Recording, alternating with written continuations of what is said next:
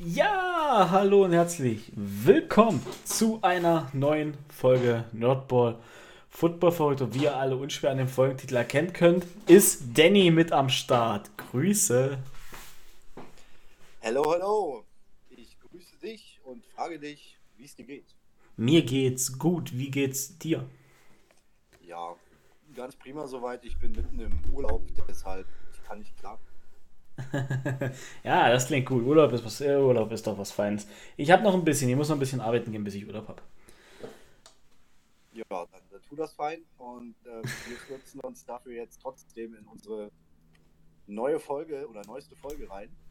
Äh, gibt viel zu tun, glaube ich, oder wir haben uns viel vorgenommen. Gibt, gibt, gibt sehr viel zu tun. Wir haben uns sehr viel vorgenommen und wir nehmen heute die Cleveland Browns auseinander und schauen uns mal an, was in dieser Saison möglich sein könnte, wenn alles gut läuft. Also quasi genau, wir sind ja jetzt, äh, wenn man es so will, nach unserem Einjährigen. Also am 5. Juli hatten wir ja unsere erste Folge rausgehauen. Und unsere erste Folge war ja für uns die Tampa Bay Buccaneers. Und quasi so als Start war das für uns das, das leichteste Thema, alles neu mit Tom Brady und bla. Und da könnte viel passieren. Und wir haben uns gedacht, dieses Format im Zuge der Offseason wollen wir beibehalten. Jedes Jahr mal ein anderes Team genauer beleuchten, was dieses Jahr eventuell bereit ist, einen noch größeren Sprung zu machen oder allgemein einen großen Sprung zu machen. Und wir haben uns dieses Jahr, wie du schon erwähnt hast, für die Cleveland Browns entschieden. So sieht's aus. Und da dürfen wir sehr gespannt sein. Es wird ein mega Format, es wird eine mega Folge. Ich freue mich drauf. Ähm, hat mega Spaß gemacht, Nachforschungen anzustellen. Und bevor wir aber in die Browns eintauchen, wollen wir noch ein bisschen was Aktuelles aus der NFL bequatschen? Ähm, ja, ähm, du hast mir im Vorfeld berichtet, dass du da Redebedarf hast als ähm, Raubkatzen-Fan. Schieß mal los. ja, als Jaguars-Fan kommt man natürlich nicht drum rum. Man hat geschwitzt äh, die halbe Offseason. Und Trevor Lawrence hat jetzt in der Woche seinen Rookie-Vertrag unterschrieben. Sehr zur Freude für alle Jaguars-Fans. Ich habe mich mega gefreut. Ja, aber gibt's, was gibt es da groß zu sagen? Äh, vier Jahre, 36 Millionen und davon 24 Millionen als Signing-Bonus. Ja, der Mann ist Millionär, ne? 24 Millionen für eine Unterschrift? Nice. das ist eine Riesenstange Geld. Was sagst du dazu? Ja, also äh, schön für, für, für, für, für Trevor Lawrence, äh, schön für die Jaguars, dass sie ihren First Overall Pick 2021 nun unter Dach und Fach haben, wenn man es so möchte. Und ja, klar, äh, es ist allen da draußen bekannt, dass man als First Rounder und sowieso als First Overall Pick ähm, gut abstaubt, obwohl man noch ein junger Mensch ist mit einer ordentlichen Stange Geld schon für die ersten Jahre nach Hause kommt. Prinzipiell kann man sagen, der Junge muss sich nur halbwegs clever anstellen und ein paar Jahre Football spielen und der muss eigentlich jetzt schon nie wieder arbeiten. Ähm, ja, sei ihm gegönnt. Viel eher ähm, den Jaguars und dir und allen Jaguars, Jaguars-Fans da draußen die Daumen, dass ähm, einfach auch ja, Trevor Lawrence als Quarterback bei euch aufgeht. Einschlägt wie eine Bombe und rosige Zeiten auf euch zukommen. Ja, vielen Dank, vielen Dank. Das, das hoffen wir, oder ich als Jaguars-Fan hoffe das genauso. Denn das wäre was, das wäre was. oh, sorry, wenn ihr so. Gerade ein Unfall.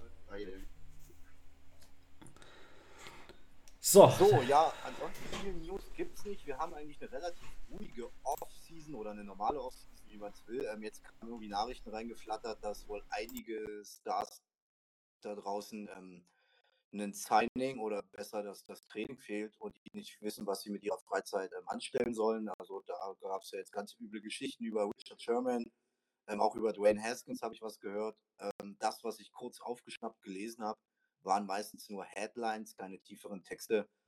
Ähm, und aufgrund meines Urlaubs wollte ich mich jetzt damit auch nicht so tief befassen. Ähm, es klingt nicht schön, was da ist. Wir werden jetzt aber auch nicht großartig äh, dazu Stellung beziehen oder irgendwas. Und ja, ich weiß nicht, ich habe so das Gefühl, die ersten Leute drehen schon durch und äh, vermissen die Football-Saison und brauchen endlich was zu tun. Ja, bewahrheiten sich natürlich äh, die, die Vorwürfe, die da im Raum stehen. Dann gebe ich dir recht, dann, dann, dann sollten die schleunigst wieder ins Trainingscamp kommen. Bei Richard Sherman, da ist wahrscheinlich sowieso chronische Langeweile angesagt, der ist ja immer noch Free Agent. Ähm, wahrscheinlich hat er, ja, weiß nicht, weiß was, wahrscheinlich nicht, was er mit seinem vielen Geld und mit seiner vielen Zeit machen soll. Äh, schade, ist ein bisschen traurig, macht ihn echt ein bisschen unsympathisch, das, was man so liest. Also, liest du hast es mir vorhin gerade gesagt. Ich ja, habe da. Also da steht, steht, irgendwas im Raum mit Hit and Run, betrunken, betrunken Straßenverkehr, Domestic Violence. Ähm, irgendwie muss er neben sich gestanden haben, Alkohol, Drogen, weiß ich jetzt nicht so genau, muss seinen Suizid angedroht haben und ja, bei Dwayne Haskins ähnlich, da muss es wohl auch Domestic Violence gewesen sein, wo er dabei einen Zahn verloren haben soll oder so. Also ja, wie gesagt, Dwayne Haskins äh, schiebt deinen Arsch rüber nach Pittsburgh und sieht zu, dass bei den Steelers das, Trainings an, das Training anfängt und Richard Sherman, ja, weiß ich nicht, wird schwierig jetzt, wenn ja das alles so stimmt, wie es abgelaufen ist, äh, dass du jetzt nochmal irgendwo gesigned wirst. Er wurde ja jetzt wieder hart ähm, für, für, eine Rückkehr zu den Seattle Seahawks gehandelt. Weiß ich nicht, inwieweit das jetzt äh, produktiv oder eher kontraproduktiv war, um nochmal bei einem Team unterzukommen. Genau, äh, ja, das ist die große Frage, die sich mir ausstellt. Ich bin ein bisschen nicht, nicht vorbereitet, deswegen gebe ich dir recht und lass das Thema, würde es gerne so stehen lassen wollen weil ich eben nicht keinen Input habe, groß. Ich habe ja. ja, wie gesagt, nur mal kurz erwähnen, weil ansonsten ist ja nicht viel los da draußen. Genau. Ähm, ja, ich würde sagen, wollen wir jetzt kurz drüber sprechen, was wir alles besprechen über die Cleveland Browns. Ja. Ja, dann würde ich. Äh, soll ich mal. Wie ich dir vorgestellt habe, wenn ich kacke finde, werde ich alles über den Haufen schmeißen, so wie immer. okay, also das, das, das ist jetzt live quasi. Ja, also ihr bekommt jetzt äh, quasi Live-Coverage. Ähm, ja, wir haben, werden uns kurzes werden uns kurz über die Cleveland Browns, wie gesagt, unterhalten. Wir werden das alle aufstrippen in die Offensive. In Baker Mayfield werden wir betrachten, schauen, was kann er, was hat er geleistet, muss er sich steigern, wenn es hoch hinausgehen soll. Wir werden dann den Blick auf die Defensive werfen und zum Schluss wird auch noch Kevin Stefanski von Danny unter die Lupe genommen und geschaut, was da, da zu holen ist und wie er sich vielleicht weiter verbessern kann. Ganz am Ende haben wir dann das Fazit und dann schauen wir mal, was wir denken, was die Browns schaffen könnten, wenn alles gut läuft für die Browns. Wenn sie verletzungsfrei durch die Saison kommen, das ist große Grundvoraussetzung, dass sich da jetzt niemand verletzt. Ähnlich wie das letztes Jahr bei den Buccaneers war, unsere allererste Folge. War ein ähnliches Format, nicht eins zu eins wie heute kannst du nicht kopieren. Aber darum soll es gehen einfach mal so ein Team betrachten aus der AFC. Was kann gehen, wenn alles so läuft, wie sich das die Teams vorstellen? Und da haben uns die City Browns ausgesucht. Genau, ja, sehr schön. Ähm, Gehe ich ganz mit dir mit. Ähm, ja, war schon sehr interessant, sich mit den Browns auseinanderzusetzen. Ich würde sagen, ähm, das, was, was mir jetzt ein bisschen leid tut, äh, das wollte ich mit dir im Vorfeld besprechen, aber aufgrund unserer Technikprobleme, die wir hatten, habe ich das vergessen. Ich würde im Fazit, das Fazit so im, ja, anhand des, des, des Schedules der Saison, der jetzigen Saison, die kommt, ein bisschen mit aufdröseln. Also ich habe mir den Schedule rausgeschrieben, um da auch einfach im Fazit zu gucken, so was ist wann wie möglich oder wo könnte es einen Bruch geben. Ich hoffe für dich, das passt ganz gut. Ich wollte es noch ansagen, habe es vergessen. Tut mir leid. Ist jetzt so. Ja, aber auch das ist live, muss ich ganz ehrlich sagen. Denn wer, wer, was wäre denn eine Vorbereitung über solch ein Thema, wenn auch ich, wenn nicht auch ich mir den Schedule aufgeschrieben hätte? Ich habe den Schedule hier vor mir liegen, weil ich habe mir auch gedacht, schau dir doch mal den Schedule an und guck dir doch dann mal an, was die Browns schaffen könnten. Wann wer, äh, sind die Division Games? Und ich habe sogar mein Schedule durchgetippt. Soll ich dir was sagen? Ja. Ich auch.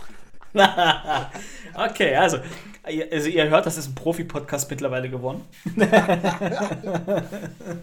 Spaß. Spaß. Nee, wir machen das immer noch Freizeit, haben immer noch, äh, ja, genau. nee, wir haben da Bock drauf. Und ich würde sagen, wir verlieren jetzt keine Zeit weiter und betrachten mal die Offensive der Cleveland Browns. Gut, ähm, starten wir mit der Offense da habe ich versucht, äh, den, den, den, Großteil mal irgendwie äh, ans Tageslicht zu bringen. Ich denke mal, du wirst dann auch ganz schnell damit äh, rein sneaken.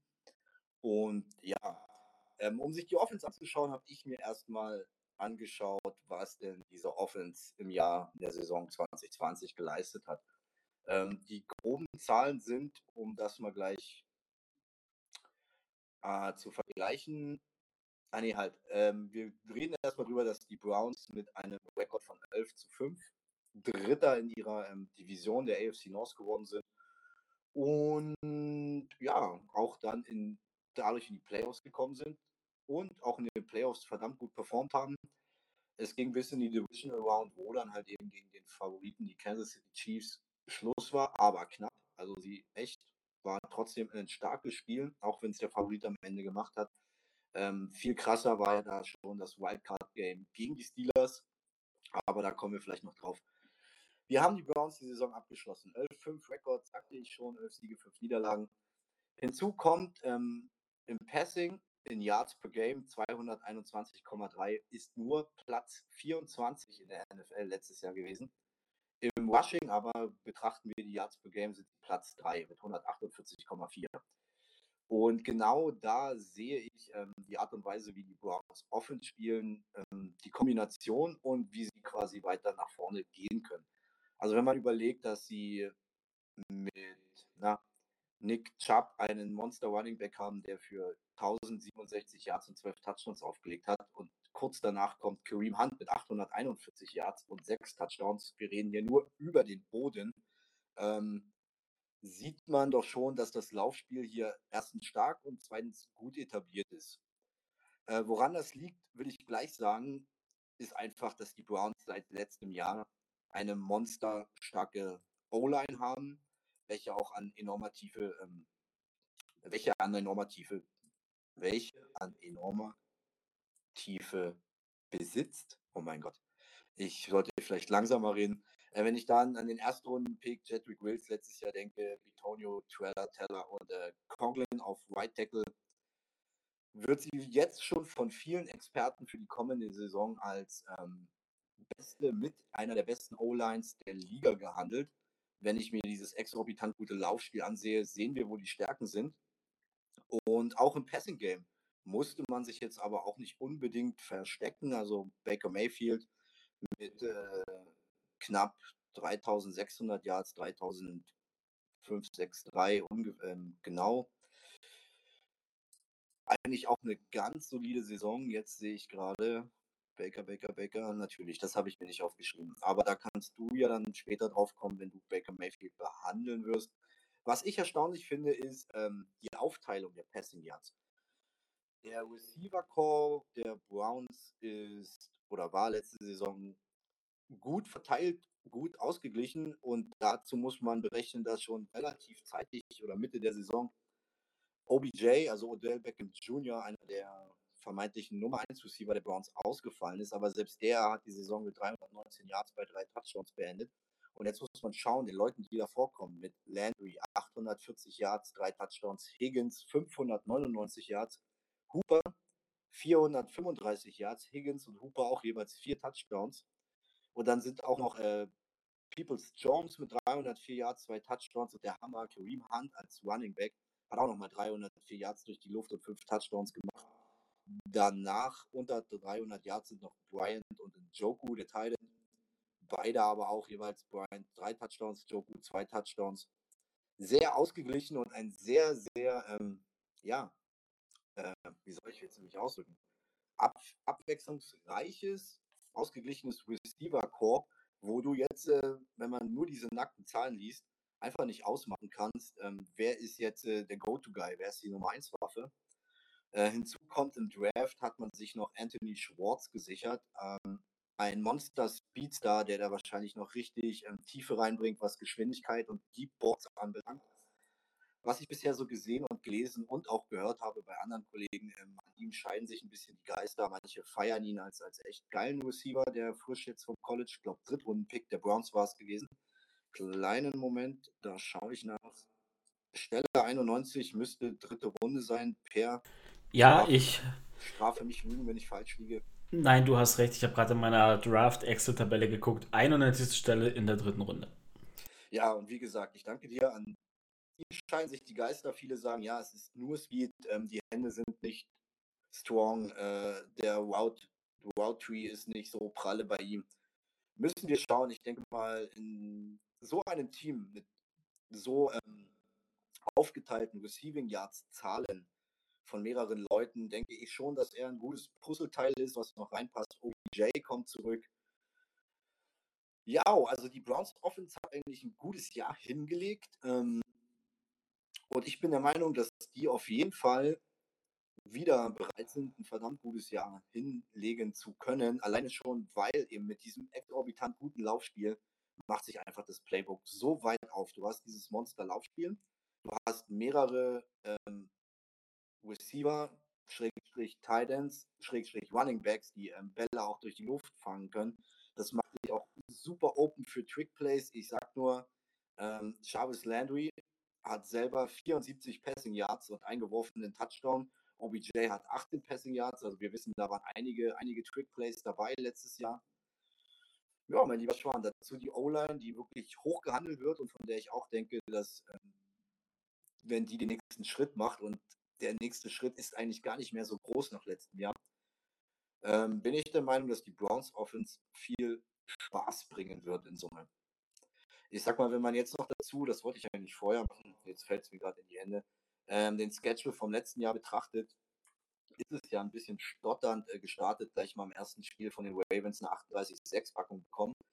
Aber danach folgten gleich vier Siege und dann bis zur Bye Week zwei Niederlagen noch ein Sieg. Aber nach der Bye Week sind die Browns ja sowas von abgegangen. Und ja, die Offense, mein letzter Satz, bis Per jetzt in die Diskussion einspringt dazu, ist, ähm, wird wieder verdammt stark und sehr, sehr facettenreich sein und schwer zu rechnen sein. Ja, die Offense, äh, du hast äh, viel jetzt äh, gesagt und du hast die Offense genauso eingeschätzt, wie ich sie eingeschätzt habe. Ich habe mir jetzt die Offense nicht so tiefgründig angeschaut wie du. Ich habe mir auch noch mal ein bisschen was aufgeschrieben, meiner Meinung nach, und da können wir jetzt so ein bisschen vielleicht stichpunktartig durchgehen. Ähm, ich finde persönlich, die Browns haben das beste Running Back Duo der Liga. Also was den einen klassischen Läufer und was den einen klassischen Passcatcher aus dem Backfield angeht, haben sie mit Nick Chubb den klassischen Läufer, sie haben mit Kareem Hunt äh, eigentlich schon fast einen verkapselten Receiver äh, der da den, den Ball laufen kann und der da natürlich extreme Fähigkeiten im Passing-Game hat. Das hast du gesagt, fünf Touchdowns bei über 300 Yards. Ja, also das ist auf jeden Fall ein Monster-Two-Punch, den die da Backfield haben. Genau. Und das macht es natürlich für, für die gesamte Offense, also auch für Baker Mayfield einfach, kommen wir dann nachher gleich nochmal drauf zu sprechen. Ich habe mir noch aufgeschrieben, wenn du alles mit einberechnest, Carry, also Attempts für die Running Backs, Rushing Yards, Rushing Touchdowns und so weiter, sind die Browns die fünf beste Rushing Offense der Liga? Du, oder habe ich das jetzt falsch aufgeschrieben? Waren sie die drittbeste? Ähm, jetzt kommt es darauf an, ähm, welche, welche Daten du genommen hast. Ich habe jetzt nur die, die Yards per Game. In Yards per Game sind sie Rushing Dritter. Okay, und ich habe ich hab, ich hab geguckt, ich habe nach allen Daten geguckt und dann komme ich, äh, dann, dann sind sie fünf beste Rushing Offense über Touchdowns, Attempts, Yards und so weiter. Okay, also haben wir beide recht. ähm, ja ja, was, was ich ein bisschen problematisch finden könnte, das ist dann in, in, so Spielen, wie sie hatten, beispielsweise in Woche 1 gegen die Ravens, wo du mit 38,6 unter die Räder gekommen bist. Sie sind aber auch nur die 24 beste Passing Offense der Liga. Ich meine, klar, bei dem krassen Laufspiel brauchst du keinen guten, kein gutes Bassspiel, aber wenn es dann drauf ankommt, könnte das ein Problem werden. Mehr dazu, wenn ich Baker Mayfield auseinandernehme, das teaser ich jetzt mal nur an. Ähm, was ich mir dann noch aufgeschrieben habe bei den Browns, und da habe ich echt selbst gestaunt, weil ich hatte die Browns gar nicht so in Erinnerung. Sie haben in der letzten Saison 13 Spiele mit weit über 100 Rushing Yards gehabt. 10 davon haben sie gewonnen. Und dann sagt noch mal einer, das Laufspiel ist uninteressant und unwichtig geworden. Ja, auf jeden Fall. Und ähm, wie gesagt, ich habe auch geschaut, dass sie im Passing so weit hinten trotzdem finde ich, der ihren Ansatz, ähm, was ich schon gemeint habe, dass die Passing Yards und Touchdowns, die sie hingelegt haben, gut verteilt waren, was sie einfach unberechenbarer macht und sie jetzt äh, offenstechnisch nur noch diesen einen Schritt weitergehen müssen mit dem Laufspiel, ähm, mit der guten O-Line, einfach jetzt wirklich ähm, daraus resultierend ein ausgeglichenes Play-Calling hinbekommen und so facettenreich und undurchsichtig, dass es schwer wird, die Browns zu verteidigen. Äh, da hast du recht, da gebe ich dir recht. Ähm, dass, dass, die Browns mega, mega schwer auszurechnen. Und jetzt kommen wir mal ein bisschen zu Prozentsachen. Äh, jetzt jetzt habe ich mir mal angeguckt, was, was passiert, wenn die Browns in Third- und Fourth-Down-Situation sind. Die Browns haben eine Erfolgswahrscheinlichkeit gehabt vor, beim dritten Down von 43,9%. also 43,9% aller dritten Downs haben sie zu einem neuen First Down umgewandelt. Achtung, jetzt kommt's. Bei vierten Down haben sie 81,5% zu einem neuen First Down umgewandelt und waren sie in der Red Zone, haben sie zu 60,7% immer gepunktet.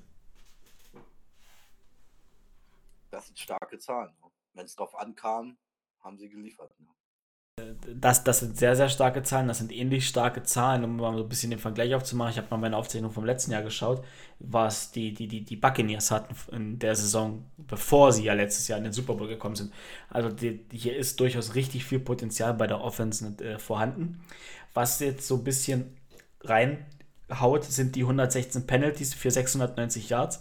Allerdings ist das im Liga-Vergleich eher das, obere Feld. Da sind sie eigentlich eher eine sehr disziplinierte Offense. Sie haben eine insgesamte Fehlerrate von, also bei allen Penalties von über 800 Yards. Diese 116 Penalties für 690 Yards, das ist nur die O-Line, also quasi Vorstart oder Holdings. Und das ist dann auch schon eine extrem disziplinierte O-Line. Da hast du sonst gerne mal auch 800, 900 Yards nur bei solchen Sachen stehen. Und dann kommen ja noch die ganzen Geschichten dazu. Pass Interference und ich weiß gar nicht, ob, ob du an Sportsmanlike Conduct zählt beispielsweise da auch stellenweise mit rein. Also die Browns sind auch ein sehr diszipliniertes Team gewesen. Ja, auf jeden Fall. Das sollten sie auch, denke ich, weiterhin so bleiben und dann geht's ab. Ja, ich denke, ich denke, dass die Browns äh, das bleiben, denn äh, das, das Coaching von Stefanski, das System war letztes Jahr das erste Jahr, jetzt sind sie im zweiten Jahr mit ihrer Offense und ich glaube, die Browns werden vielleicht, äh, wenn wir jetzt das nur von der Offense her betrachten, glaube ich, dass die Browns noch einen ganzen Schritt weiter nach vorn machen, was ihr offensives Spiel angeht. Da gehe ich definitiv mit. Ähm, also man muss auch eins sagen, ähm, was wir vielleicht vergessen haben, da, wir, da du ja am Anfang auch gesagt hast, was wir immer mal wieder mit einbeziehen sollten. Ähm, an der Überschrift wird man sehen, worum es geht. Äh, ich glaube, Überschrift haben wir uns darauf geeinigt, ähm, Browns do the right things und nicht mehr halt Browns do Browns things. So. Also irgendwas, wo sich da allgemein auch ähm, in, der, in der Mentalität und in der Einstellung mit quasi dem neuen Coaching-Staff geändert haben, dass man endlich mal bereit ist, mit einem mega Potenzial äh, Sachen richtig machen zu wollen. Das sah am Anfang der Saison, wie ich schon beim Sketch schon meinte, mit der Niederlage gegen die Ravens nicht so aus, aber man hat sich super reingearbeitet und ähm, ja, da würde ich im Fazit nochmal drauf kommen, ob die Browns die richtigen Sachen machen oder ob sie noch Browns Sachen machen. Und denke, wir sind langsam auf dem Weg Richtung Defense oder Baker Mayfield. Wir, wir wären jetzt erstmal auf dem Weg in Richtung Baker Mayfield, denn die Offense ja. steht und fällt in ja. der NFL ja mit einem, äh, mit ihrem Quarterback. Gut, das war dein Part. Ich hänge gebannt an deinen Lippen. okay, dann, dann häng gebannt an meinen Lippen. Ich freue mich jetzt drauf. Ähm, und das die erste große Überschrift, die ich mir auf meinem Zettel hier gemacht habe, wo ich meine Aufzeichnung drauf habe: Baker Mayfield. Das große Fragezeichen im Browns Backfield? Warum komme ich auf den Gedanken? Naja, wenn man das jetzt so betrachtet und die Browns ins Endspiel wollen, dann muss sich Mayfield im Vergleich zum letzten Jahr oder im Vergleich zu seinen letzten drei Jahren nochmal steigern. Er hat 2020 seine beste Saison gespielt. Natürlich nicht rein an Yards, das, das schlüssel ich gleich auf. Aber er hat letzte Saison am effizientesten gespielt, am fehlerfreiesten gespielt. Er hat quasi den sehr effizienten Quarterback gegeben. Warum komme ich da drauf? 2018 in seiner Rookie-Season hat Baker Mayfield 3725 Yards, 27 Touchdowns, 14 Interception, dazu 131 Yards selbst gelaufen. 2019 hat er sich von den Passing Yards gesteigert, 3827 Yards, allerdings nur 22 Touchdowns bei 21 Interceptions. Das ist deutlich zu viel. Das ist, das ist ein Turnover-Ratio von plus 1. Das ist, das ist einfach viel zu wenig. Dazu kamen 141 Rushing Yards und 3 Touchdowns. Okay, geht. Und dann kam 2020 3563 Yards, 26 Touchdowns bei nur 8 Interceptions, 165 Rushing Yards, ein Rushing Touchdown. Er hat quasi in dem letzten Jahr nochmal einen sehr, sehr großen Schritt nach vorn gemacht. Das liegt vielleicht sogar daran, dass er mit Kareem Hunt und Nick Chubb zwei super Running Backs hatte, die er in der Kombination nur 2020 hatte. Denn 2019 war Kareem Hunt meines Wissens nach noch äh, acht Spiele lang gesperrt und hat danach als Receiver gespielt und hat dann nicht mehr den Sprung ins Browns Backfield geschafft. Danny, wie bin ich da richtig? Ähm, ja, sorry, sorry, ich muss noch mit dem Muten hier klarkommen. Ähm, ja, ich äh, habe da jetzt nichts entgegenzusetzen. Fahren Sie fort. Okay, mache ich. Ähm, bei dir im Hintergrund äh, Scherbels. und ja, ich habe es gerade schon gesagt, äh, Mayfield hat seine Produktion gesteigert. Soll es aber hoch hinausgehen, muss er sich nochmal steigern. Gerade auch, weil er in den letzten Jahren seines Rookie-Vertrages ist. Also er ist im letzten Jahr seines Rookie-Vertrages. Er spielt um seine Zukunft. Er spielt um den neuen Vertrag. Er spielt um großes Geld. Er ja, ist ein First Overall Pick gewesen. Das dürfen wir nicht vergessen. Und der Mahomes-Vertrag letztes Jahr hat Maßstäbe gesetzt. Jetzt wird Baker Mayfield, denke ich, hoffentlich so schlau sein und nicht zu dem Browns äh, Front Office gehen und sagen, ich will Back, äh, äh Baker Mayfield sein. Ich will Patrick Mahomes Zahlen haben. Das werden sie ihm definitiv nicht geben. Das ist er wahrscheinlich auch nicht wert. Allerdings erwarte ich selber, wenn ich jetzt über Mayfield so nachdenke, ich erwarte seine wirklich beste Saison, die er in der NFL spielt.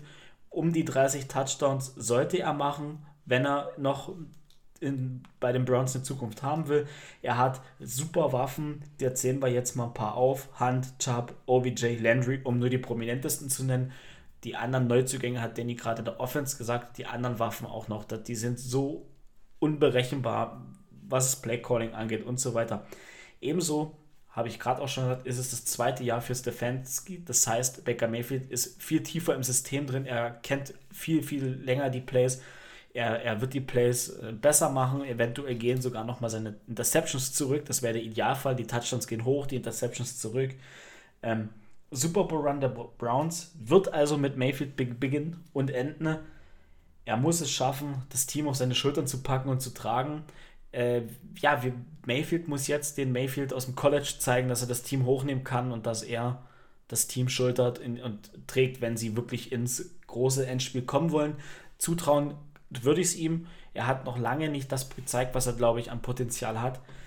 Und ja, das, das, zu, das zu Baker Mayfield. Äh, jetzt ist die Frage, inwieweit er sich in der Offseason vorbereitet. Er macht nicht den Fehler, den er vor zwei, drei Jahren gemacht hat, ist groß auf Social Media unterwegs zu sein. Es ist sehr, sehr ruhig um ihn geworden. Du siehst kaum was. Ich denke, denke, Mayfield wird sich gut vorbereiten mit seinen Coaches, wird ordentlich viel Zeit ins Playbook investieren, um dann wirklich ja, abzuliefern. Ich freue mich auf Baker Mayfield und ich freue mich auf die Browns Offense in, in der Kombination.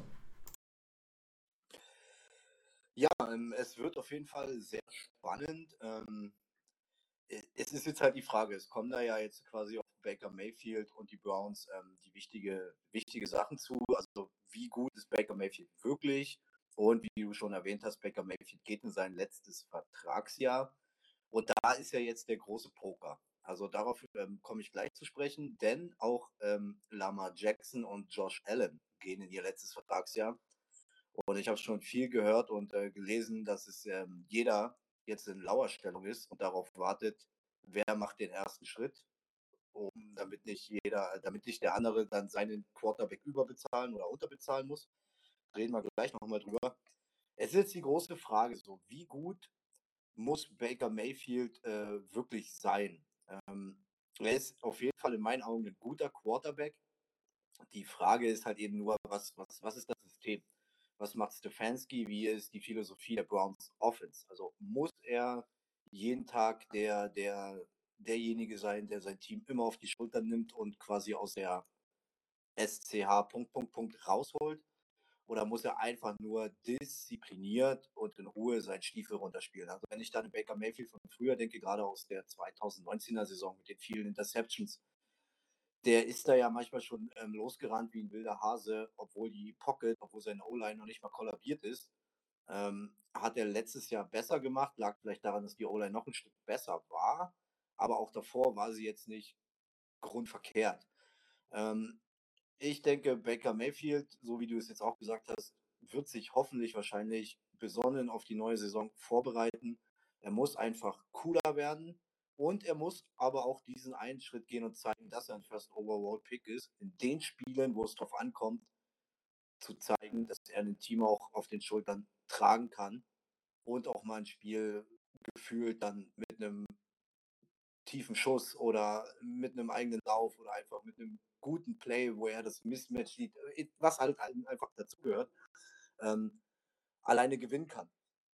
Und das wird wichtig sein, wenn es für die Browns richtig, richtig erfolgreich sein wird. Dass, wenn es zu diesen Spielen kommt, da muss Baker Mayfield einfach zeigen, ich bin der Go-To-Guy, ich kann der Go-To-Guy sein. Ich bin nicht der Meinung, dass er jetzt für einen neuen hochdotierten Vertrag ähm, 40 Touchdowns nur zu nur 5 oder sagen wir mal 10 Interceptions werfen muss und gefühlt 6000 Passing Yards. Äh, wenn das System stimmt und du einen soliden Quarterback hast, dann kannst du auch so erfolgreich sein.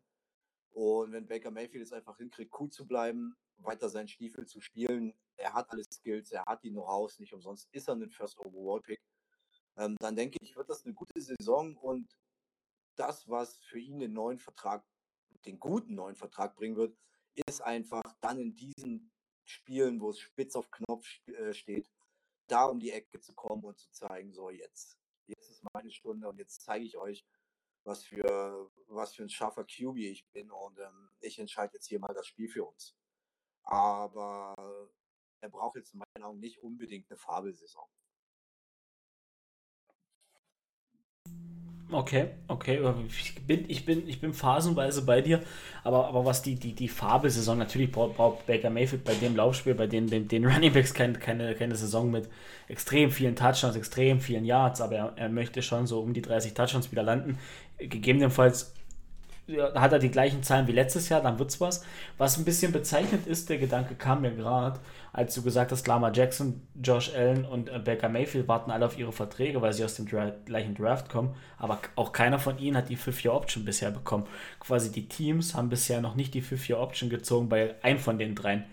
Und auch das ist für mich ein Zeichen, dass sich alle drei Teams noch ein bisschen unsicher sind also gerade die Browns, wenn wir jetzt heute nur über die Browns reden, gerade die Browns sind sich wahrscheinlich ein bisschen unsicher, was sie mit Baker Mayfield machen. Er hat jetzt zwei gute Saisons gespielt, hat aber auch halt genau diese 19er-Saison gehabt, wo er, wo er mit Macht zu viel wollte, ähm, wo er vielleicht zu sehr allein glänzen wollte. Das Problem ist, letzte Saison, Anfang der Saison, wo es bei den Browns ein bisschen schleppend losging, hatte ich das Gefühl, dass er, wenn OBJ auf dem Platz ist, dass er zu viel forciert, auf OBJ zu gehen und als OBJ dann raus war, Landry da, dann hat so eine ganz klare Nummer 1 und ansonsten hatte er immer diesen Zwiespalt oder ich habe zumindest das Gefühl gehabt, wenn ich ihn und die Browns habe spielen sehen, dass, dass er immer auf OBJ hängen bleibt und immer versucht, ihn zu bedienen. Also es ist vielleicht auch, ich will jetzt nicht sagen, es ist nicht gut, dass OBJ in dem Team ist, aber das kann vielleicht auch nochmal so ein Faktor im Kopf von Mayfield sein, der ihm dann vielleicht im Weg steht. Das ist zumindest meine Meinung. Ja, gut, okay. Ähm, da bin ich äh, der Meinung, dass sich einfach Baker Mayfield an das System halten muss. So. Und wenn man sieht, nach dem Wegfall von OBJ, was ich ja vorhin schon ähm, gesagt habe, wie sehr sich die Receiving Yards auf die einzelnen Passempfänger, Schrägstrich, Receiver, Schrägstrich, Titan, Schrägstrich, Running Backs aufteilen, ist da ja ein System dahinter, dass man einfach alle Leute integrieren kann und man so unberechenbarer ist und ähm, und somit und somit nicht diesen einen Go-To-Guy hat. Daran muss ich Baker Mayfield jetzt mehr, noch mehr dran halten, auch wenn OBJ wieder da ist und auch OBJ muss damit klarkommen. Ähm, will er, will er, will er der, der große Krösus sein mit den meisten Receiving Yards oder will er erfolgreich mit den Browns äh, Football spielen? Ähm, ich denke, meintest, die sind sich unsicher aufgrund von Baker Mayfields Leistung. Ich denke eher, dass ähm, die 50th-Option bei allen drei Quarterbacks noch nicht gezogen wurde oder noch keine neuen Verträge ausgespuckt wurden, liegt einfach daran, dass alle in Lauerstellung sind und abwarten. Weil was uns ja das letzte Jahr gezeigt hat mit Mahomes und mit Watson, ein hochkarätiger Vertrag sorgt dafür, dass der nächste Vertrag auf irgendeine Art und Weise noch krasser sein muss. Also es schaukelt sich dann so hoch und ich denke, alle haben jetzt gerade ein bisschen Schiss, ähm, ähm, äh, der Erste zu sein oder der Letzte zu sein. Die Frage, die sich halt eben auch stellt, die ich dir in diesem Zug dieser Diskussion gerne stellen möchte, ist, ähm, alle drei Quarterbacks im Vergleich, Josh Allen, Lamar Jackson, Baker Mayfield, äh, hochkarierter, hoch, hochdotierter im, im Vertrag. Baker Mayfield, spielt er in derselben Liga wie Allen und Jackson? Bis, also was von dem, was wir jetzt wissen? ah, die Frage ist fies. Denn was vergleichst also du jetzt im Vergleich? Ja, Ja, eine klare Meinung. Ich könnte dir rein vom Gefühl her sagen, nein, wenn ich die nackten Zahlen von allen dreien nebeneinander lege, sage ich ja. Weil das ist eine Systemsache. Josh Allen hat beispielsweise bei den Buffalo Bills, die laufen gar nicht. Wenn sie laufen, ist er der Rushing Leader. Dann hast du mit Lamar Jackson bei den Baltimore Ravens, die, die haben gefühlt, werfen die die Pille im Spiel dreimal, den Rest läuft Jackson und seine Running Backs allein. Und dann hast du Baker Mayfield, der in einem extrem ausgeglichenen System ist, das natürlich Pass, äh, Pass sag schon, Rush Heavy ist, aber wo der Ball auch durch Play-Action-Pässe gut rauskommt, wo du viele Receiver hast, die du bedienst.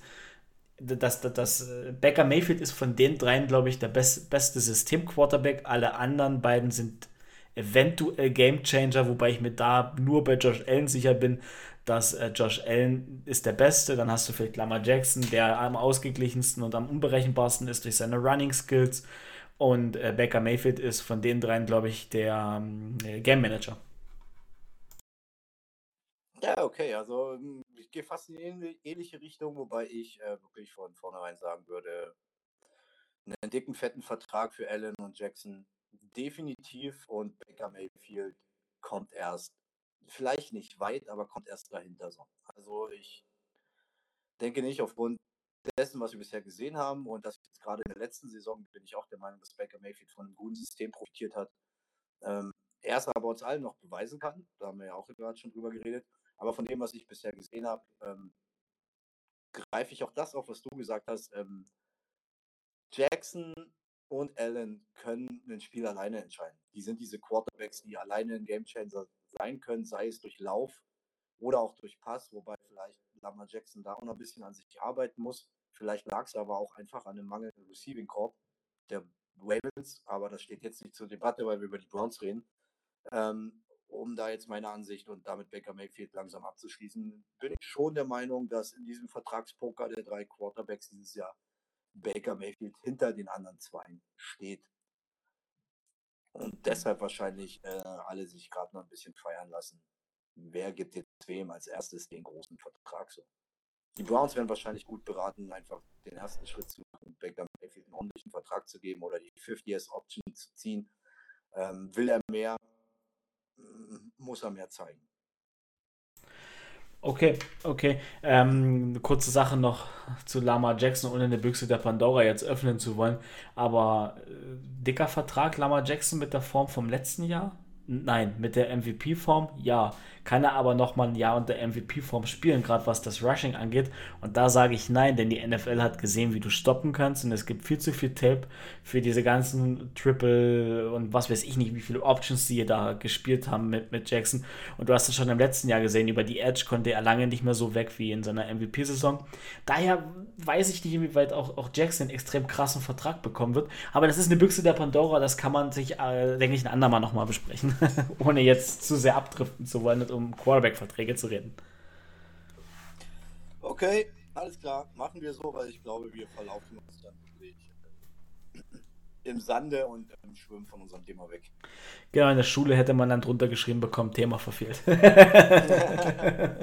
nee, Spaß, Spaß, Spaß. Es war, aber mal interessant, das äh, mal so anzuteasern und äh, sich darüber zu unterhalten. Kann man ja in Zukunft mal beim Gespräch machen.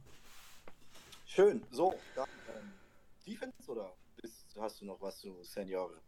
Nein, ich habe zu Sen Seniore Mayfield nichts zu sagen. Ähm, ich bin der Meinung, Mayfield wird sich steigern, er wird nochmal den nächsten Schritt auf der Leiter machen. Wofür es dann reicht bei den Browns, wird man im Fazit bei uns sehen.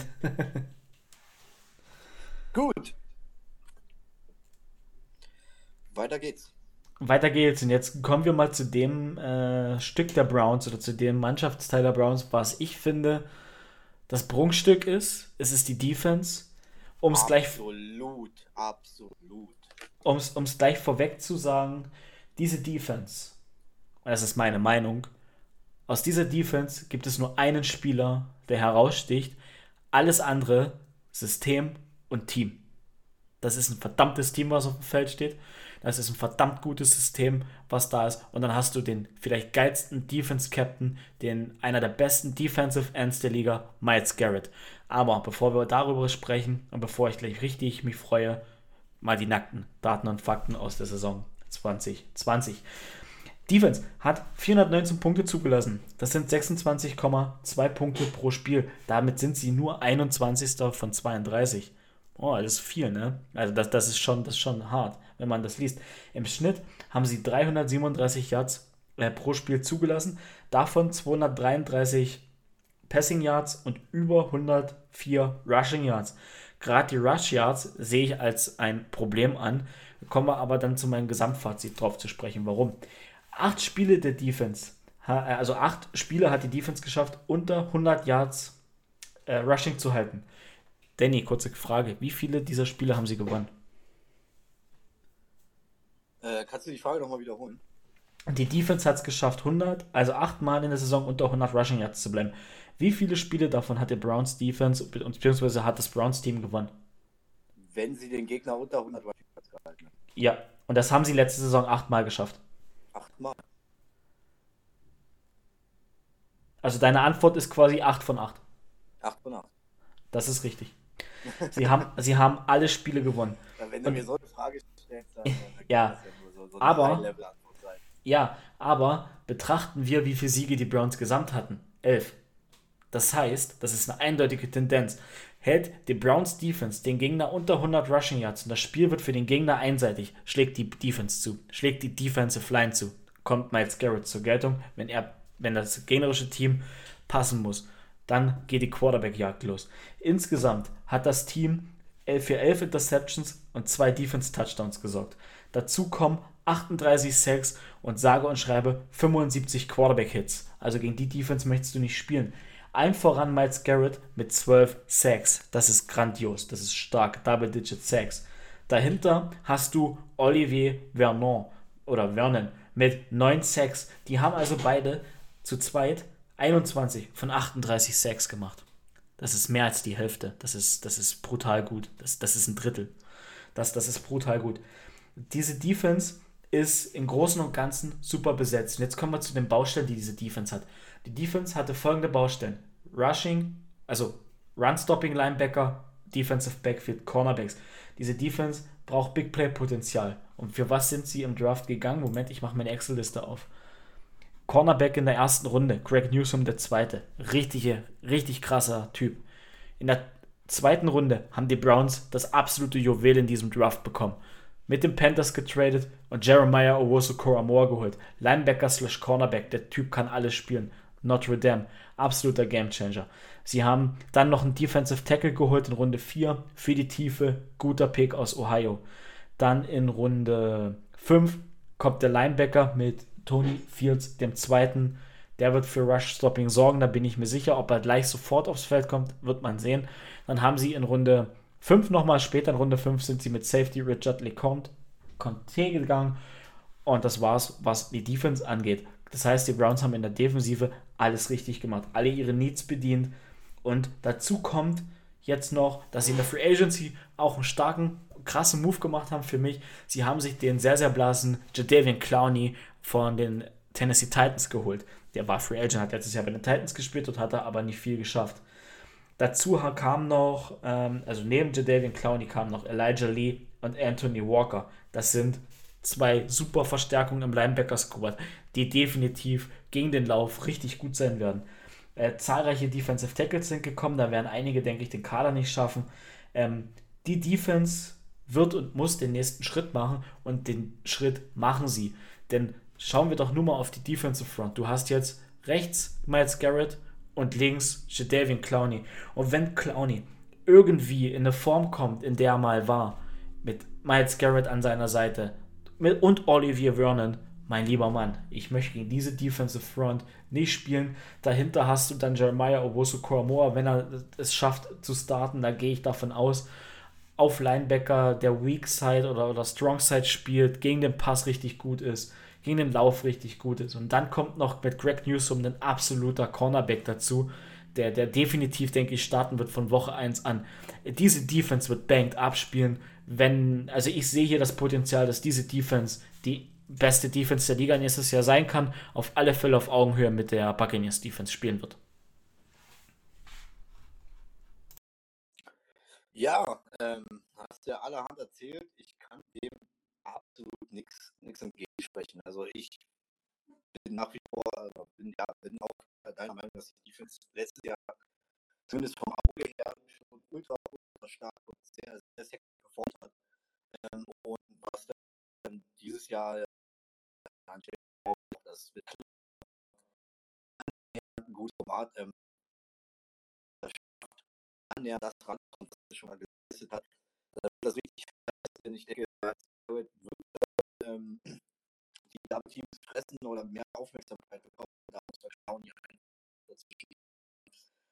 den First Round Pick ähm, Greg Newsom finde ich klasse neben Denzel Ward. Ähm, nice Backfield. Ähm, über JOK brauche ich nichts mehr sagen, hast du alles gesagt. Ähm, ich weiß nicht, du warst jetzt immer mal wieder in deiner Rede gerade sehr abgehackt, da gab es immer mal wieder Störungen, ob du auch ähm, Johnson, den Safety, den man in der Free Agency geholt hat, ähm, erwähnt hast, der das Backfield definitiv auch nochmal verstärkt, zumindest in der Tiefe.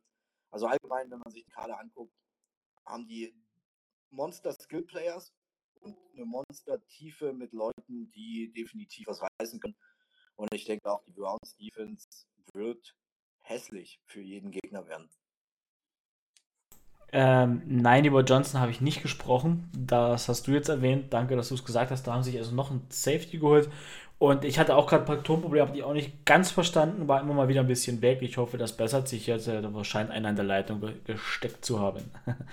aber, aber ich, ich gebe dir recht, gegen diese Defense willst du nächstes Jahr nicht spielen, denn die Defense, die, die ist wirklich so stark auf dem Papier das, das ist ähm, mit dem funktionierenden System. Das wird, das wird eine gute Sache. Aber wie du es gesagt hast, das wird für alle Teams, die gegen die Browns spielen, echt hässlich. Und die Defense kann äh, die Offense tragen. Das Defense ist das zentrale Bruchstück dieses Teams. Und äh, die, die, Defense kann die Offense auf die Schultern nehmen. Und dann muss Mayfield, dann sind wir wieder bei dem Thema von gerade, auch gar nicht unbedingt so extrem scheinen. Dann reicht eben diese Saison zu wie nächstes Jahr. Ein paar Interceptions weniger, drei, vier Touchdowns mehr. Alle sind glücklich und die Browns spielen um die Division-Sieg mit. Ja, auf jeden Fall.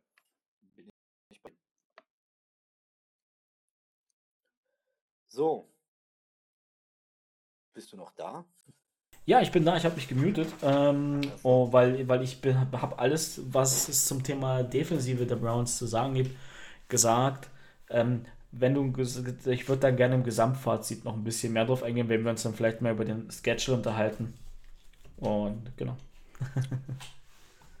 okay, ähm, dann würde ich sagen, verlieren wir noch zwei, drei Worte zu Coach äh, Kevin Stefanski und dann runden wir schon ab das Menü hier heute. Würde ich auch sagen. Äh, dann bin ich jetzt sehr auf Kevin Stefanski gespannt. Ja, also wir haben uns, also in meinen Augen abschließend für die Browns entschieden. Es standen noch andere Teams zur Diskussion, äh, die vielleicht dieses Jahr in der Offseason von uns härter unter die Lupe genommen werden. Aber das waren alles Teams, wo meistens ähm, der Quarterback neu, der Coaching-Staff neu. Und hier ist ja gar nicht so viel neu. Stefanski geht in sein zweites Jahr bei den Cleveland Browns. Ähm, die Fakten von 2021, von 2020 haben wir ja eigentlich in Summe was, was, was Defense, Offense angeht, ähm, schon beleuchtet. Ja, Kevin Stefanski selber ähm, an der University von Pennsylvania Defense Back gespielt, hat aber nicht viel mehr gereicht. Er wurde im Draft nicht ausgewählt, hat sich dann auch nicht weiter auf eine Football-Karriere konzentriert und ist dann auch eigentlich fast direkt nach seinen, seiner, ja, wie nennt sich nach seinen, seinen Uni-Jahren nach Pennsylvania zurückgekehrt in den Coaching-Staff und hat 2006 ähm, zu den Vikings geschafft als Assistant Coach und bis 2018 hat er eigentlich verschiedenste Positionen trainiert, ähm, eigentlich fast alle in so einem Zeitraum. 2018 ist er dann unter Mike Sir interimsmäßig Offense Coordinator geworden und wurde 2019 dazu offiziell benannt. 2020, wie schon erwähnt, kam dann der Schritt zu den Cleveland Browns. Ähm, viel gibt es über diesen, ja, als Head Coach allgemeinen jungen Mann dann nicht zu sagen. Ich habe jetzt einfach mal noch ein paar Zahlen als Offense Coordinator von seiner 2019-Saison bei den Minnesota Vikings und auch da sieht man, dass er ja quasi sehr für, für eine, ja, ich sag mal, ausgewogene Defense, äh, Defense Offense steht. Ähm, in Summe hat man 2000, über 2000 Rushing Yards hingelegt, 3600 Yards Passing. Äh, Kirk Cousins ging Saison 3600 Passing Yards, 26 Touchdowns zu 6 Receptions raus. Delvin Cook war damals schon ähm, über 1000 Yard Rusher. Stephon Diggs war noch am Start mit ähm, 1130 Receiving Yards Und Delvin Cook selber zu seinen ähm, 1135 Rushing Yards und 13 Touchdowns auch nochmal 519 Receiving Yards bei 0 Touchdowns hingelegt. Ähm, für mich persönlich anders sehen, ist schon ähm, irgendwo dieses leichte Zeichen, was auch Zelensky wahrscheinlich, wenn er die Waffen hat, er hatte mit ähm, Devin Cook und mit Kirk Cousins als sehr soliden, guten Quarterback, den ich eher als Game Manager sehe, wirklich auf eine ausgewogene ähm, Offense steht, das Laufspiel reinbringen und mit dem Laufspiel ähm, das Playbook öffnen. Und dann sieht halt eben auch ein Quarterback wie Kirk Cousins, den ich persönlich immer noch ein bisschen overpaid finde, verdammt gut aus. Und er ist jetzt, wie gesagt, Kirk Cousins ist kein schlechter Quarterback, wie ich schon erwähnt habe. Er ist ein absoluter Game Manager und er weiß, was er tut. Und da sehe ich quasi die Parallelen zu den Browns, wie sie die letzte Saison abgeschlossen haben. Eine ausgewogene Offense, die übers Rushing reinkommt und sich so das Playbook aufmacht. Denn ähm, ich denke, dass auch als Headcoach bei den Browns wird sich Stefanski weiterhin weitaus mehr mit der offensiven Seite beschäftigen und die Defense-Geschicke an seine Coordinator weitergeben. Ja. Was meinen Sie? Ich, ich gebe dir ja, mit. Ja. ich, Dankeschön. Ich gebe dir mit, mit, mit all deinen, deinen Ausführungen zu, zu Stefanski recht. Ich, ich denke, der wird sich äh, auf die Offense beschränken. Das liegt aber eher daran, dass er auf einem, aus einem offensiven System kommt, dass er einen offensiven Background hat. Ähm, was mir zu Stefanski abschließend vielleicht noch zu sagen bleibt, wenn, wenn ich an Stefanski denke und große Spiele, habe ich das Spiel aus der 49er Super Bowl Saison im Kopf wo die Vikings gegen die 49ers gespielt haben, wo die 49ers die Vikings echt auseinandergenommen haben. Also seine Offense wurde da echt ziemlich zerlegt von der sehr, sehr starken Defense. Und wenn es auf große Spiele hinausgeht, wird er sein System vielleicht noch ein bisschen anpassen müssen. Das hat er ja letztes Jahr gemacht. Hat ja die Steelers richtig gut äh, geschlagen mit einem richtig starken System, super äh, Adjustments dann gemacht, weil sie ja Back-to-Back -back gegen die Steelers gespielt hatten. Da, da, hast du auch eine Systemumstellung gesehen. Ja gut, und gegen die Chiefs kannst du dann verlieren. Da hast du aber auch das äh, System gesehen, dass das bei Stefanski Früchte trägt. Und ja, Stefanski wird in den großen Spielen während der Saison einfach lernen müssen, sein System immer wieder umzustellen. Und ich denke, wenn er das macht, dann, dann steht dem echt eine glorreiche Zeit äh, mit den Browns bevor. Ja, auf jeden Fall. So, würde ich sagen, runden wir mal ab. Ich würde, ich würde sagen, ich, ich habe noch einen Vorschlag. Wir haben ja gesagt, wir haben uns jeder den Schedule aufgeschrieben. Wir können ja mal ganz kurz den Schedule durchgehen und äh, mal, mal schauen, wo die Browns bei uns, bei uns so landen und was wir dann abschließend als Fazit so sagen. Gut, wollen wir jeden Spieltag durchgehen? Ja, wir müssen jetzt nicht jeden Spieltag reden gehen, wen es da geht. Wir sagen einfach nur, ob sie gewinnen oder verlieren, was wir für ein Gefühl haben.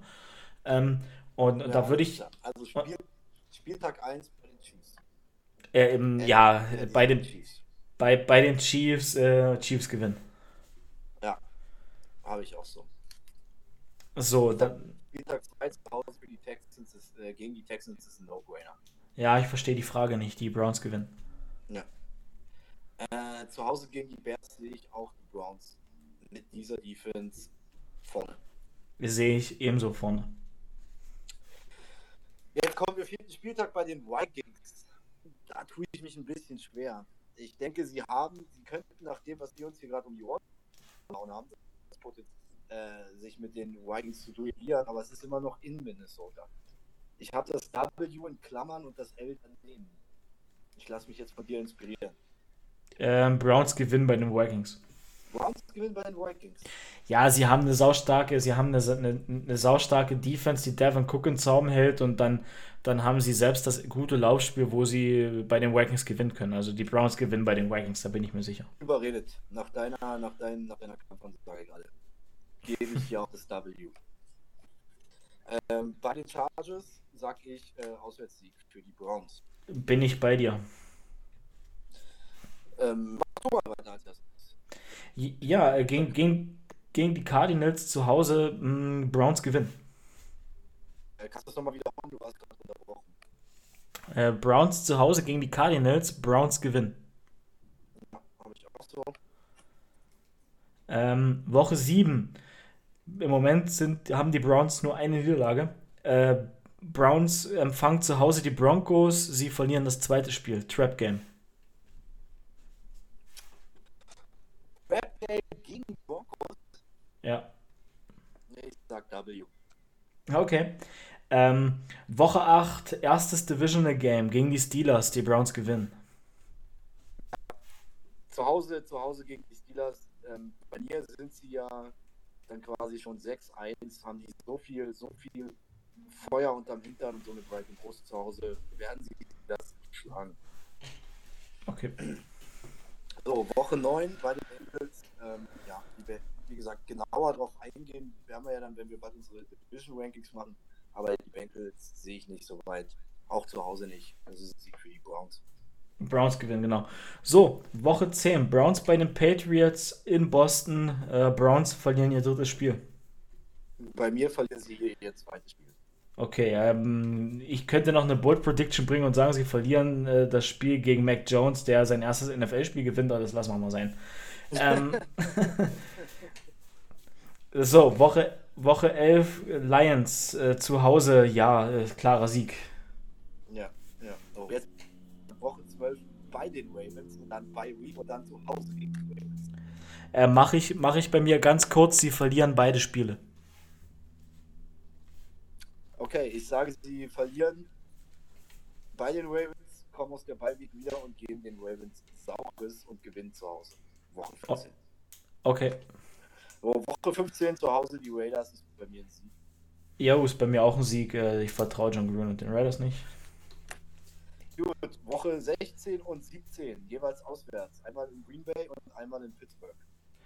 Äh, Green Bay gewinnt gegen die, die, die Browns, weil es einfach viel zu kalt ist und Schnee liegt. Und äh, bei den Steelers gewinnen die Browns. Ähm, kannst du so nicht sagen. Also in Ohio kennt man sich mit miesen und kalten und schlechten und windigen Wetterbedingungen ganz gut aus. Ich weiß, aber ich wollte jetzt nicht gegen die, nicht gegen die Packers schießen. Ja, nee, ja. Für mich steht außer Frage, dass die Browns im Lambeau Field nichts holen. Da gebe ich auf jeden Fall eine Niederlage. Und ich sage, ich sage, die Steelers werden hart strugglen. Also wie gesagt, die Division Rankings und einzelne Teams machen wir noch.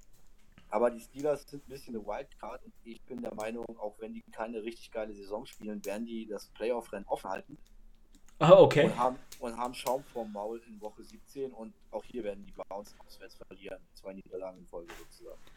Okay, habe ich eine andere Meinung. Ähm, bei mir haben sie irgendwie die Steelers gewonnen. Ja gut, um Woche 18 können wir vielleicht äh, kurz machen. Bengals sind noch nicht so weit. Äh, Browns gewinnen. Browns gewinnen. So. Was hast denn du für einen prognostizierten Rekord? Ja, ich bin, ich bin bei, bei, bei 11 Siegen wieder. Und dadurch, dass wir 18 Wochen haben, müsste ich dann bei 6 Niederlagen gelandet sein. 17 Spiele in Summe, ne? Ja, 11-6.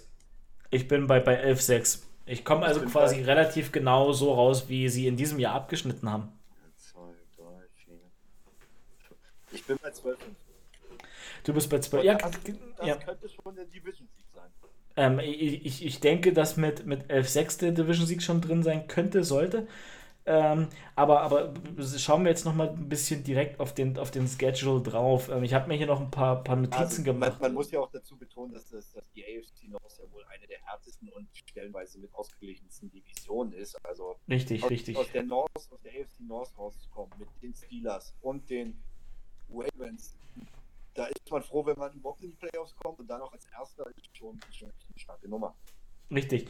Ähm, aber, aber wenn wir jetzt mal, mal ganz ehrlich sind, der, der, der Schedule ist nicht gerade einfach, weil gerade wenn man bedenkt, was, was wir den Browns oder wo, worüber wir uns heute beschäftigen, ähm, Fehlstartpotenzial ist auf alle Fälle da. Aber schauen wir uns das mal an. Du, du hast die Chiefs in Woche 1, Woche 3, 4, 5, Bears, Vikings, Chargers, dann Cardinals, Broncos und dann die Steelers. Du kannst da auch gut und gerne mit einem Sieg nur dastehen. Nach acht, nach acht Spielen, dann, dann sind die Browns die Lachnummer der Nation und, und, und Ja, wir auch ein Stück weit. Weißt du, was das Schöne ist? Ich habe ja mein, mein Schedule von 2020 direkt 1 zu 1 daneben stehen. Ähm, da kriegen sie am ersten Spieltag von den Ravens eine 38-6-Klatsche und dann folgen vier Siege in Folge. Okay, Bengals, Washington, Cowboys, Colts, aber auch hier denke ich, Texans, Bears sind jetzt sind zu Hause absolut machbare Gegner. Äh, bei den Vikings wird man sich strecken müssen, aber das ist möglich.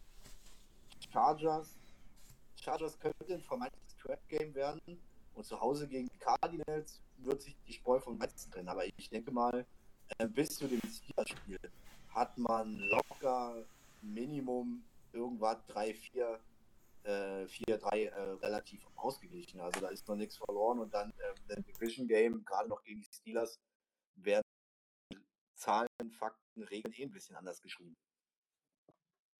Ja, da gebe ich, ja, da gebe ich dir recht. Ähm, ja, kommen wir zum, zum Endfazit. Na, dann schießen wir los. Was, was denkst du, was ist drin für die Browns? Was könnte gehen? Ja, was ich, denkst du? Fangen wir mal, fangen wir mal klein an.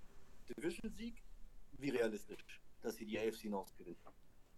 Oh, der, der, der, ich, ich will jetzt mal meinen Division Rankings nicht zu vorgreifen. Wir, wir betrachten es halt nur ich bei dem. Ja nur eine Wahrscheinlichkeit. Die Wahrscheinlichkeit äh, in meinen Augen liegt bei 90 Prozent. Dass sie die Division gewinnen? Ja. Okay, okay, das ist schon mal eine ich habe, äh, äh, um, mich da kurz zu verteidigen, wenn wir, wenn wir unsere AFC und NFC Predictions für die Playoffs äh, durchgehen und, und, und bewerten, die, die freue ich mich schon drauf, habe ich eine, eine, ganz klare Meinung und bei mir kommen aus der Division noch nur zwei Teams in die Playoffs. Okay. Ja, gut. Dann, wie, ähm, wie, wie sieht es wie sieht's denn bei dir aus? Welcher Meinung bist du, wie wahrscheinlich der Division-Sieg denn ist? Wenn, wenn du jetzt sagst, das ist eine Ansage. Ich finde, ich, ich, ich find, ich find, ähm, also meine Wahrscheinlichkeit fällt definitiv nicht so hoch aus wie deine, was nicht daran liegt, dass ich äh, den Browns nicht, ähm, das Potenzial nicht zutraue, sondern was daran liegt, dass ich einfach die AFC North so verdammt stark und ausgeglichen einschätze. Und ich glaube auch, ich weiß, welches Team du nicht in die Playoffs schicken wirst. Ich aber trotzdem auch der Meinung bin, dass die, dieses gewisse Team, nennen wir es doch mal beim Namen, die Pittsburgh Steelers, definitiv an Klasse verloren haben, ähm, wo wir noch dazu kommen werden. Aber selbst die Steelers, du darfst in dieser Division außer halt die Bengals niemanden abschreiben. Niemanden. Letztes Jahr sind drei Teams aus dieser Division in die Playoffs gekommen. Ähm, das ist schwierig, deshalb ich schätze die, den Division-Sieg der Browns irgendwas bei, bei, bei ja, 50, 60 Prozent ein, was aber daran liegt, dass diese Division sehr, sehr ausgeglichen, sehr stark und hart, einfach hart umkämpft ist. Ich glaube, es, ich glaube, der Norden ist allgemein so, wenn ich da auch an die NFC North denke, da sind die Rivalitäten so krass und da kann dann auch auf einmal der Außenseiter sowas von um die Ecke kommen. Ähm, deshalb aufgrund dieser Division sehe ich die Chancen bei, sagen wir mal 60 hm, okay. Weil, du die, weil du die anderen Teams einfach abschreiben kannst. Nicht, weil die Browns es nicht. Äh, Okay, okay. Ähm, Habe ich vernommen, wir, wir, kommen dann genauer drauf, wenn wir unsere äh, Divisions ranken. Ähm, ja, jetzt sind wir beim Gesamtfazit ein bisschen abgekommen. Nein, ist schon mal Fakt, ähm, sie werden, sie werden Playoffs ja, gut, okay. Äh, das ist ja Grundvoraussetzung für das, was wir gesagt haben. Ich, ich, würde, ich würde auch behaupten, dass die Browns ein Riesenpotenzial haben, wenn wir jetzt wirklich beim Endfazit sind. Die Browns haben ein Riesenpotenzial ins AFC Championship Game zu kommen.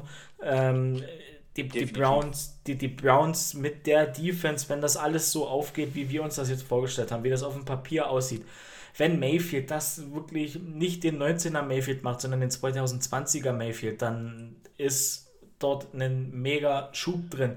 Dann Und haben sie die Fans. Mehr. Ein bisschen okay. mehr muss er, muss er bringen für, für ja. ja, klar muss er ein bisschen mehr bringen. Aber du musst erstmal, wie wir es gesagt haben, aus der Division rauskommen und in den Playoffs mit der Defense, mit dem Laufspiel, ja, Entschuldigung, da, da, da wird es dann für, wird für ganz viele Teams schwer. Wenn natürlich Chiefs oder Bills dann warten, könntest du Schwierigkeiten haben, weil du musst bei beiden Teams mit mindestens 35 Punkten oder sagen wir es mal so, du musst beide Teams mit 30 Punkten locker mitgehen können. Das könnte eine offensive Schlacht werden. Da ist die Frage, ob sie das schaffen können. Ich, ich persönlich sage, die Chancen stehen extrem gut aufs AFC Championship Game und wenn sie dann mit einem bisschen Momentum kommen, stehen die Chancen nicht allzu schlecht, um in den Super Bowl, um das große Endspiel einzuziehen.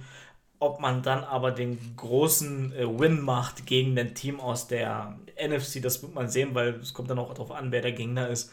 Aber ich traue den Browns ähnlich so, wie es letztes Jahr den Buccaneers zugetraut habe, durchaus das äh, Championship Game zu. Und danach ist eh alles drin. Dann ist es nur noch ein Spiel und das hat seine eigenen Gesetze. Ja, also ich sehe es auch so, dass die Browns dieses Jahr ähm, nach der letzten Saison äh, dieses Jahr definitiv das Potenzial haben für eine richtig geile Saison. Eine richtig geile Saison heißt jetzt nicht ähm, eine Regular Season mit ähm, 16 Einzelnen zu legen, sondern einfach eine Saison, die sich richtig geil anschaut, die sich richtig geil liest, die in die Postseason geht und die auch tief in die Postseason geht. Das Potenzial ist da. Ich bin der Meinung, ähm, das erste Jahr Stefanski hat super gefruchtet. Es ist stotternd gestartet. Ich habe das Gefühl, um ähm, auf uh, die Headline zurückzukommen, ähm, irgendwas bei den Browns ist anders, irgendwas anderes hat Stefanski mit seinem Coaching-Staff mitgebracht, dass die Browns nicht mehr Browns-Sachen machen, sondern die Browns do the right things now. Und deshalb, ich sehe absolutes Potenzial für geilen Football, der uns ähm, alle, alle Spaß machen wird. Ähm, ich war schon die letzten Jahre, als diese tausende Browns Pipe Trains gefahren sind, nie davon überzeugt, weil einfach immer wieder irgendwie. Ähm, dieses Jahr muss ich sagen, wer dieses Jahr einen Hype Train fahren will von den Cleveland Browns, dieses Jahr wird es sich lohnen und das Potenzial, wie schon erwähnt, bleibt da, um tief zu gehen. Und wenn man einmal tief ist, warum nicht bis, bis ans Ende? Ich traue es hier zu. Das ist mein ich, dazu. Ich bin, ich bin hundertprozentig bei dir. Ich traue es äh, den Browns genauso zu. Und um nochmal um den Browns Hype Train, wir hatten ja vor nicht allzu langer Zeit, ich weiß gar nicht, in welcher Folge das war, das war doch auch, glaube ich, kurz vorm Draft oder irgendwann. Ähm, ja, ich bin schon eine Weile länger auf die Browns aufmerksam. Das liegt aber auch daran, dass ich weniger mit der NFL. Äh, da, hört euch einfach die Geburtstagsfolge an, dann wisst ihr, wie lange ich dabei bin und wie lange Danny dabei ist. Und in der Zeit, wo ich dabei bin, haben wir die Browns diesen OBJ Trade gemacht. Und dann sind einfach, die Browns haben seitdem echt viel richtig gemacht. Die Browns sind auch von dieser Chaos-Franchise ein bisschen weggekommen. Letztes Jahr mit dem, mit dem Playoff-Sieg gegen die Steelers, was ihnen niemand zugetraut hat. Ähm, ja, die, die, die Browns haben echt eine rosige Zukunft vor sich und die beginnt jetzt. Ja, auf jeden Fall. Bin ich auch der Meinung. Gut. Gut, dann äh, würde ich dir jetzt zum Schluss das Wort erteilen, denn du willst oder hast noch was zu verkünden zwecks unserer Fantasy Liga. Als allererstes, ähm, ja, Fantasy Liga, aber als allererstes würde ich noch was machen, was ich auch aufgrund, ähm, aber jetzt zum Thema passt, aufgrund unserer Probleme am Anfang. Wir haben ein neues Aufnahmemedium, wir hatten mega Probleme, dass ähm, ja, uns da irgendwie zu connecten, die richtige Technik zu finden, was auch ähm, äh, ja, halt betrifft eher mich, da ich wahrscheinlich mich technisch noch besser ausrüsten muss. Ähm, und da möchte ich aber gerne nochmal einen Shoutout und Dankeschön geben an ähm, den Till Talk. Ja. Und äh, quasi auch ja dein, dein Dudes. Ähm, da die Jungs vom Till Talk uns da unterstützt haben. Äh, zu den Guys einmal danke für die, für die Erwähnung in eurer letzten Folge. Ich habe sie mir natürlich auch angehört. Äh, riesen Shoutout. Vielen Dank dafür. Und ich habe von Per gehört, dass auch der Vince, ist es richtig? Der Vince vom Teal Talk hat dich ein bisschen unterstützt beim Einrichten unserer neuen mhm. ähm, Medien. Genau. Ähm, man muss und mal... Da möchte ich doch nochmal Dankeschön sagen und allen Leuten, auch die vielleicht nur Jaguars-Sympathisanten oder auch gar keine Jaguars-Fans sind, aber mal Bock haben, mehr über die Jaguars zu erfahren. Hört rein, die Jungs echt klasse und auch mega, mega freundliche, sympathische Typen so vom was ich jetzt von außen so sagen kann. danke nochmal an euch. Ja, äh, das ist das ist hundertprozentig so. Und die Jungs sind auch gerne mal herzlich dazu eingeladen. Äh, seht als Anleitung, Anleitung, An Einladung, Jungs, äh, gerne mal vorbeizukommen, uns zusammenzusetzen. Ich, äh, wie gesagt, Vince, nochmal dir großes Dankeschön für, für, für die schnelle Antwort dann am äh, Sonntag. Ist nicht selbstverständlich, dass du Sonntag dann mit einem Fremden, dir Fremden da geschrieben hast großes, großes Dankeschön. Das war super unkompliziert. Ähm, hat mir super weitergeholfen und ja, wir konnten die, deine Tipps heute schon super anwenden. Äh, vielen Dank, Jungs. Liebe und Grüße geht raus an euch. Muchas gracias, señores Jaguares. So, und jetzt kommen wir zum Abschluss. Ähm, es ist soweit. Wir haben ja angekündigt, dass wir gerne ähm, als äh, Nerdball, Football verrückt Podcast eine Fantasy-Liga spielen wollen mit Leuten, die uns mögen oder auch nicht mögen. Hauptsache, wir kriegen die Liga voll am Ende. Ähm, einfach ja, eine Fantasy-Liga anbieten wollen. Die Fantasy-Liga ist installiert. Draft-Termin ist ein Donnerstag, ich glaube der 12. August, 19 Uhr. Müsste so sein, oder Per? Aber ich denke, es war Donnerstag, der 12. August, 19 Uhr. Donnerstag, 12. August, 19 Uhr, ja. Perfekt. Ähm, ja, wir werden verfahren. Wir werden jetzt, äh, wenn die Folge gedroppt ist und auch auf Insta ähm, die normale Werbung für die Folge draußen ist, wird kurz darauf auch nochmal auf Instagram der Post gemacht werden. Die Fantasy Liga ist offen. Äh, jeder, der Bock hat, jede, die Bock hat, alle, die Bock haben, melden sich einfach bei uns. Entweder in den, in den Kommis oder einfach am besten gleich per Privatnachricht und ähm, dann werden ruckzuck die Einladungen zur Nerdball Fantasy Liga rausgeschickt. Ähm, ganz unkompliziert. Wir spielen 14 Teams, normales Wasser, ähm, kein Schnickschnack oder so. Ähm, genau, habe ich jetzt noch irgendwas vergessen? Ja, einfach, ja. Sagt Bescheid, schreibt uns an, ihr bekommt eine Einladung. Ähm, ja, und wer zuerst kommt, man zuerst, wenn die 14 Plätze vergeben sind. Ähm, ja, wenn voll ist, ist voll. So, das war jetzt ja. das Schlusswort. Ja, wenn voll ist, ist voll. Ich betone nochmal, dass es einen schönen Preis zu gewinnen gibt. Wie jetzt? Was, was, was? Also ich habe mich, ich habe mich da letztens mit ähm, meinem Kollegen und ähm, Best Football Buddy hier in Berlin unterhalten mit Jan. Jan, Shoutout an dich. Äh, ja, Jan, Grüße gehen raus. Er hört uns mittlerweile auch ähm, regelmäßig bis unregelmäßig, aber er hört ähm, Und dann hat mich eher auf die, die, Idee gebracht, dass der Preis, den du anbieten wolltest, eigentlich eine Strafe sein müsste für denjenigen, der die Liga verliert. Und somit hat jeder einen Grund, nicht letzter zu werden. okay, für mich wäre es ein großer Preis und dann gehe ich immer alleine. Schade, wäre ein schöner Abend. Wäre ein echt, wär ein echt, echt, echt schöner Abend geworden. Ja, gerne. Ähm, wie gesagt, also ihr seht so, ihr, ihr, bekommt was, wenn ihr Erster werdet, dann bekommt ihr Anerkennung und ähm, viel Applaus.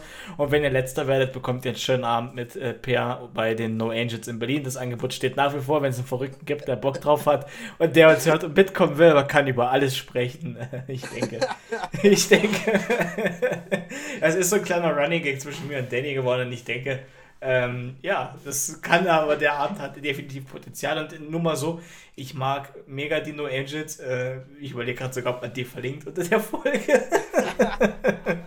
ich, ey, ich bin No Angels Fan seit Kindheitstagen. Das ist für mich kein Trash und keine Strafe. Das ist für mich, für mich wäre es schon was Schönes. Also ich hätte Spaß ja, haben, glaube ich. Ja, okay, okay. Ähm, ich würde es einfach so machen, ähm, die Leute sollen dazu angehalten sein, mal gerne ihre Meinung dazu in den Kommentaren zu zu schreiben. Sollten sich Leute in den Kommentaren äußern, äh, machen wir so eine Art Abstimmung. Jeder sollte mal sagen, ist ein geiler Preis für den Sieger oder ist eine geile Strafe für den letzten. Und dann werden wir die Stimmen auszählen und festlegen, was äh, mit deiner, deinem No Angels Preis oder nicht Preis passiert. Allgemein okay. bin ich der Meinung, dass wir aber auf jeden Fall vielleicht irgendwie ähm, bis zum Saisonende einen schönen kleinen Pokal modellieren lassen, der Sieger oder die Siegerin dann zugeschickt bekommt. Da bin ich, da, ja, da klar, da bin ich natürlich auch der Meinung, dass man da sich irgendwie vielleicht was Schickes, was Kleines einfallen lässt. Ähm, wir haben auf alle Fälle Bock drauf, mit, mit euch äh, Fantasy zu spielen. Wir freuen uns über die, die Kommentare und äh, auf den Draft. Das kann ruhig ein bisschen wild werden. Ja, wir, wir haben, ja, das, das bleibt mir, mir dazu zu sagen. Ich freue mich, mit euch äh, Fantasy Football spielen zu dürfen. ja, ich freue mich auch riesig. Äh, und dann schauen wir mal, wie das läuft. Und werden das dann die nächsten Jahre immer wieder erweitern, wiederholen. Gucken wir.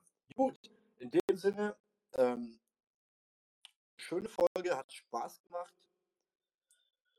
Trotz meines Urlaubs habe ich es geschafft, äh, Recherche zu machen. Es war gestern kurz vor knapp, aber ich habe es geschafft. Ähm, es hat sich gelohnt, es hat mir riesen Spaß gemacht, Per. Ich danke dir dafür.